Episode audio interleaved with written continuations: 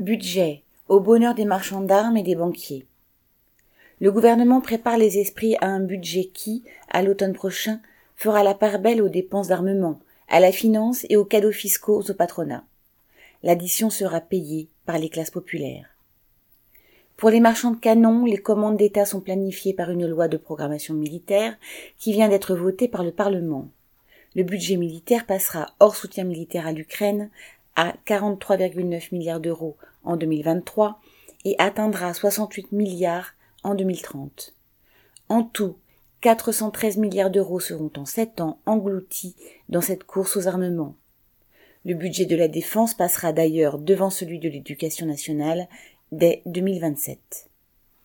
Mais ce budget baptisé d'économie de guerre entre guillemets sera lui-même dépassé par les intérêts de la dette publique.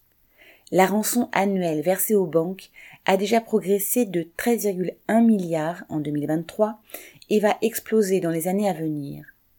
Avec 71,2 milliards d'euros, la charge de la dette deviendra en 2027 le premier poste de dépense de l'État, selon Bruno Le Maire, ministre de l'économie, et chargé d'organiser ce transfert des caisses publiques vers les coffres des financiers et des fabricants d'armes.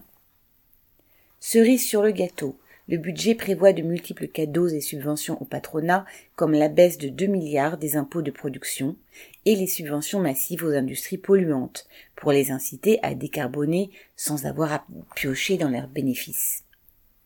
Côté recettes, si le détail de la méthode n'est pas encore finalisé, la victime est déjà désignée, le monde du travail.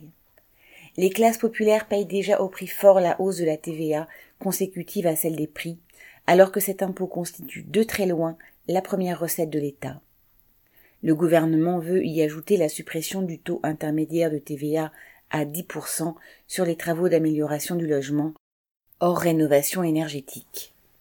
Et globalement, tous les ministères ont pour mission de proposer des pistes d'économie sur les services utiles à la population.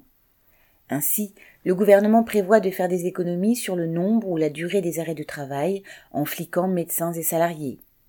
Alors que le nombre de logements sociaux est dérisoire face aux besoins, la proposition de loi déposée par deux députés proches du pouvoir n'est pas d'en imposer la construction. Il préconise d'abaisser de 20% le seuil de revenu justifiant le paiement d'un surloyer, voire même d'obliger les locataires gagnant plus que le plafond de ressources, soit 2370 euros par mois en province pour une personne seule, à quitter leur HLM.